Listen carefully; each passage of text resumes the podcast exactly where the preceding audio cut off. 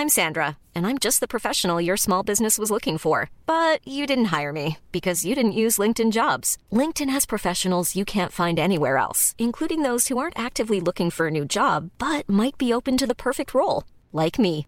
In a given month, over 70% of LinkedIn users don't visit other leading job sites. So if you're not looking on LinkedIn, you'll miss out on great candidates like Sandra. Start hiring professionals like a professional. Post your free job on linkedin.com/people today. Selling a little or a lot?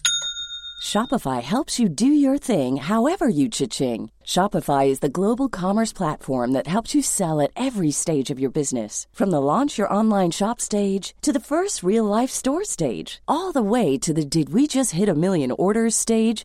Shopify is there to help you grow. Shopify helps you turn browsers into buyers with the internet's best converting checkout. 36% better on average compared to other leading commerce platforms because businesses that grow grow with Shopify. Get a $1 per month trial period at shopify.com/work. shopify.com/work. Millions of people have lost weight with personalized plans from Noom, like Evan, who can't stand salads and still lost 50 pounds. Salads, generally, for most people, are the easy button, right? For me, that wasn't an option. I never really was a salad guy. That's just not who I am. But Noom worked for me. Get your personalized plan today at Noom.com. Real Noom user compensated to provide their story. In four weeks, the typical Noom user can expect to lose one to two pounds per week. Individual results may vary.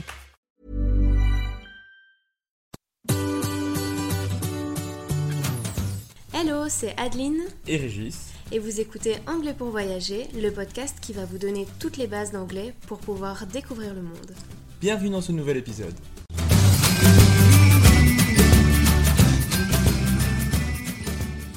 Bonjour et bienvenue dans ce nouvel épisode. Aujourd'hui, tu vas apprendre à utiliser le futur en anglais.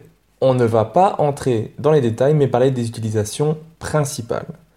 Si tu veux en apprendre plus sur les différents temps de conjugaison dont on te parle, sache qu'il se trouve dans notre formation Deviens un ou une pro de la grammaire.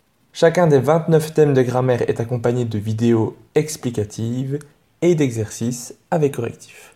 En parlant de nos formations, on te propose moins 30% avec le code anglais 30 pour la rentrée et les liens des deux formations sont en description de l'épisode. Attention, cette réduction est valable jusqu'au 8 septembre, donc ne passe pas à côté.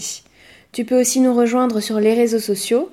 Euh, On sera d'ailleurs en live ce mercredi 1er et 8 septembre sur Instagram et Facebook pour papoter avec toi et aussi euh, te parler, répondre aux questions que tu as sur nos formations ou te donner des conseils euh, en général sur l'apprentissage de l'anglais. C'est parti pour le point de grammaire. Tout d'abord, sache que pour utiliser les temps de conjugaison en anglais, il ne faut pas passer par la traduction. Il n'y a pas un seul temps qui correspond par exemple au futur simple en français. Donc, qu'est-ce qu'il faut faire? Il faut surtout se concentrer sur ce que l'on veut exprimer. Si on veut par exemple exprimer un futur arrangé, quelque chose qui est prévu, quelque chose qui est programmé, on utilisera un présent continu. Par exemple, Tomorrow, I'm going to a concert. I have my ticket. qui veut dire demain je vais à un concert, j'ai mon ticket. C'est donc bien prévu puisque tu as déjà ton ticket, donc tu sais que demain tu vas à un concert. Si maintenant on prend une décision au moment de la parole, on utilisera plutôt la structure avec will ou alors want plus l'infinitif sans le tout. Par exemple, It looks very heavy. I will help you. Qui veut dire ça a l'air lourd, je vais t'aider. Donc là, la personne qui dit je vais t'aider, elle vient de le décider à l'instant. On utilisera aussi cette structure pour une supposition ou une prédiction. Par exemple, I suppose he will go to the concert. qui veut dire je suppose qu'il ira au concert. Et enfin, on utilisera également la structure be going to dans deux cas principaux. Le premier cas, c'est lorsque l'on parle d'une action qui a été préméditée ou décidée avant le moment de la parole. Par exemple, I'm going to book a ticket for this concert. qui veut dire je vais acheter un ticket pour ce concert. J'ai l'intention de le faire. Dans le deuxième cas, c'est plutôt pour une supposition que l'on base sur des faits observables. Par exemple, There are lots of clouds. It's going to rain. qui veut dire il y a beaucoup de nuages, il va pleuvoir. C'est quelque chose que l'on voit dans le ciel, donc on se dit qu'il va sûrement pleuvoir. C'est une supposition.